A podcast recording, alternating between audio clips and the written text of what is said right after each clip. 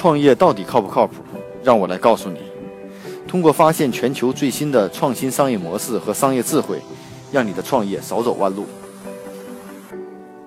大家好，呃，今天的创业不靠谱，继续与大家分享一个国外的一个呃叫基于熟人推荐的啊，叫 Prefer 这样的公司，最近刚获得了 A 轮投资。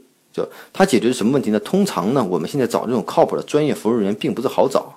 你想想，在生活场在生活场景中，是不是我们要找保姆、要找会计、要找律师、要找某个外部的合作方和第三方的服务？我们最初的这种诉求点，其实都是找熟人来推荐，包括找医生、律师各种专业人员啊。尽管有很多的网站和百度也好，去搜索也好，都可以找到相关的人，但是大家第一感觉还是通过熟人推荐来解来找这样的问题。啊，所以说这种专业服务领域呢，在美国呢也有很多公司，比如说像 Sunbike、Yelp 啊，还有 Amazon 等大型的，都从多方去连接这种供需角度出发，提供平台型服务，也都聚集了一定数量的专业服务人员。我们用户也可以看评价，按需提供服务。但是你想想，我们很多非标的服务，大家应该需要按需定制的模式，还有评价体系的存在，都有一定问题。为什么呢？某些人员的。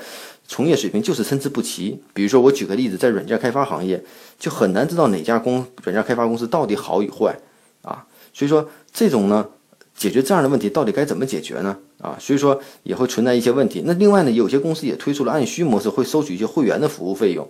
但是这种呢，其实用户呢，因为它频率比较低，又不一定买单啊。所以呢，针对这些问题呢，美国的一些初创公司呢，有个初创公司叫叫 Prefer 啊，想从熟人推荐这一模式切入来专业服务市场，并且目前呢也获得了这个叫 Benchmark 的提供的 A 轮投资啊，具体金额呢现在没有披露。现在呢，并在形成这个初期的产品的这种 MVP 的过程中啊。它初期的创始人呢，原来是这个沃顿和斯坦福大学的呃呃这个这个呃毕业的，然后呢，之前的团购网站呢也被百度所收购。那它这个服务体系跟之其他网站到底有什么区别呢？啊啊！但我们知道也有这种问题存在，就比如说，他最初想做的就是让亲朋好友之间共享、共熟呃共享彼此熟悉、建立长期的这种联系的服务人员啊。但是呢，有时候也会有一种问题，比如说好的保姆，我们也不愿意共享给别人，因为这种资源本来就是少的，有些资源不愿意共享啊。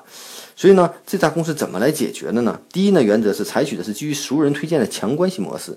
用户在加入这个平台以后呢，平台会跟你的通讯录联系到熟人，并进一步为用户匹配受熟人推荐的专业服务人员。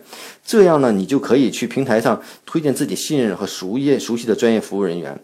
啊，那另外一种呢，他想建立一种双向的交互模式，因为我们在分享信息的同时呢，也想获得某类信息。这样的话呢，系传统的按需平台开放呢，通常会给每笔交易呢收取很高的佣金。啊，但是这对专业服务员来说是一笔很大的收入，所以呢，他们一般会脱离平台，而这个平台呢，Prefer 呢，只收取了服务的百分之三到五的佣金啊。第一个呢，所以它是双向的，就是说我分享的同时，我也能获取。第二个呢，就专业服务人员佣金呢，收取很低的费用，希望这些人员长期的黏住在我的平台服务，而不至于跳单啊。所以呢，想想这种服务呢，其实在美国也不算是蓝海了。但是呢，基于熟人之间的相互信任的模式呢，我觉得还是个比较好的切入点。想一想，至少在我们现存的这些我们的现实生活中，是不是你找很多的服务都是通过熟人的介绍？想问问朋友，那其实朋友中很多的服务呢，帮你推荐了以后，他也并没有获取很大的这种分享。也没有获得利，比如说现在有很多就是海外生子也好，或者是海外医疗也好，其实费用蛮高的。但是很多朋友去过以后呢，也会推荐。本来很多服务方也是有返点的，像美容这种服务都是这样的。所以说，就是为什么我在分享的同时不能获取一些东西？那是不是有这样的平台可以完成这样的规则，让大家更愿意去分享我知道的东西，而不是在我知道要什么时候去问去熟人，而是发现熟人分享了什么东西恰巧是我需要的，我就会随时随地的提供服务，因为我们知道在中国，尤其在中国的国内市场，这种服务的这种。呃，专业方也是非常多了，但是良莠不齐，参差不齐啊，很难判断一个它的好坏与否。我们往往是看品牌、看公司规模，但实际上里面也有很多坑。我相信大家都为此受过很多的教训。在这个环节中呢，这种信用体系和评价体系是很难建立起来的。